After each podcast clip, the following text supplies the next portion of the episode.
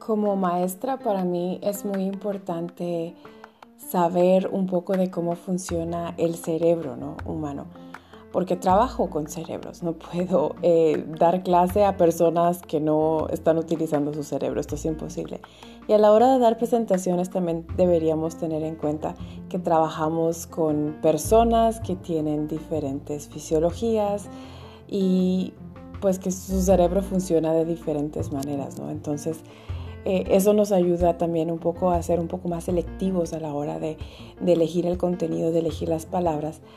En el primer y en el segundo tip hablé un poco sobre los recursos mentales, ¿no? sobre la energía mental. La energía mental es algo, es un bien muy preciado, pero es muy limitado, ¿no? Y la audiencia al prestarnos atención nos está dando de esos recursos mentales, de esa energía que ellos tienen y necesitamos saber utilizarla bien, ¿no? No queremos malgastar esa energía que, es que es limitada, sobre todo en adultos, porque los adultos vivimos estresados, estamos cansados, dormimos mal en general, comemos peor y todo eso influye en la forma en la que nuestro cerebro funciona y en consecuencia eh, la forma en la que recordamos. Eh, hay un neurocientífico español, español, perdón, argentino, que tiene una serie de podcasts muy interesantes o videos muy interesantes, también libros sobre eh, cómo funciona el cerebro. Yo recomiendo mucho eh, sus charlas en internet, en YouTube. Hay muchísimas de él. Se llama Facundo Manes y él habla de forma bastante sencilla pero al mismo tiempo relevante de cómo funciona el cerebro. Y pienso que para las personas que trabajamos en el área de educación y de las personas que trabajan en la comunicación, este debería ser un tema que por lo menos tengan alguna idea, ¿no?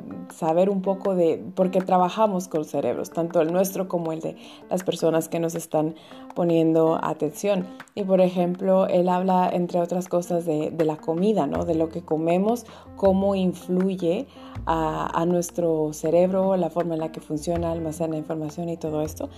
Entonces, claro, a la hora, a la hora de dar una presentación tenemos personas con diferentes hábitos, ya sea de ejercicio, de comida, diferentes hábitos de vida y todo eso va a tener una influencia directa en la forma en la que ellos están procesando, analizando y guardando la información que nosotros les estamos dando.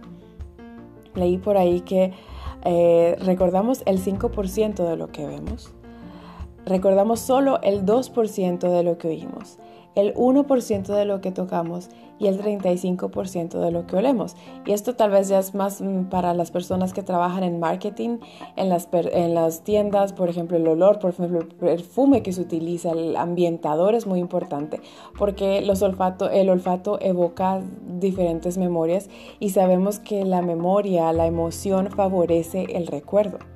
Entonces, para las personas que son visuales, es importante que en una presentación haya un elemento visual, ¿no? ya sea una presentación, ya sea mm, una fotografía, algo, ¿no? porque las personas recuerdan más bien imágenes. Para las personas que son auditivas, necesitan escuchar algo, entonces la repetición de un concepto, de una palabra clave es muy importante. Y si estoy haciendo esto, entonces estoy más o menos garantizándome de que dos tercios de mi audiencia están conmigo y están quedándose con lo que yo estoy diciendo. Luego vienen las personas que mm, aprenden más cuando hacen algo, entonces tal vez eh, depende el tema de la presentación se pueda, se pueda dar, ¿no? Que, que, ellos pongan en práctica un poco lo que han estado escuchando o no, no. Esto ya depende del tema, depende de muchas cosas, pero necesitamos intentar cubrir todos los frentes para garantizarnos de que nuestra presentación está siendo mejor, mejor recibida. Eh, esto es una de las formas ¿no? del aprendizaje, las personas que son visuales, las personas auditivas, las personas eh, kinestésicas o las personas que necesitan un poco más de movimiento. Y trabajamos con ellas, necesitamos, necesitamos que ellos eh, estén con nosotros en, en el tema, en la presentación Ahora lo que, lo que también sería bueno recordar es que las personas tienen eh, una, cantidad de atención limitada, ¿no? Entonces no podemos malgastarlo dando una cantidad ingente de información que tal vez no es relevante, que puede ser información, pero que no necesariamente es lo que queremos que recuerde nuestra audiencia. Entonces, el, el reto pienso que es cómo ser relevante, cómo ser profesional sin saturar a la gente con cosas tal vez innecesarias o con información innecesaria. Esto no tiene nada que ver con el contenido. El contenido pues cada uno depende de su rama, lo, organiza. Esto es más bien mi experiencia como maestra.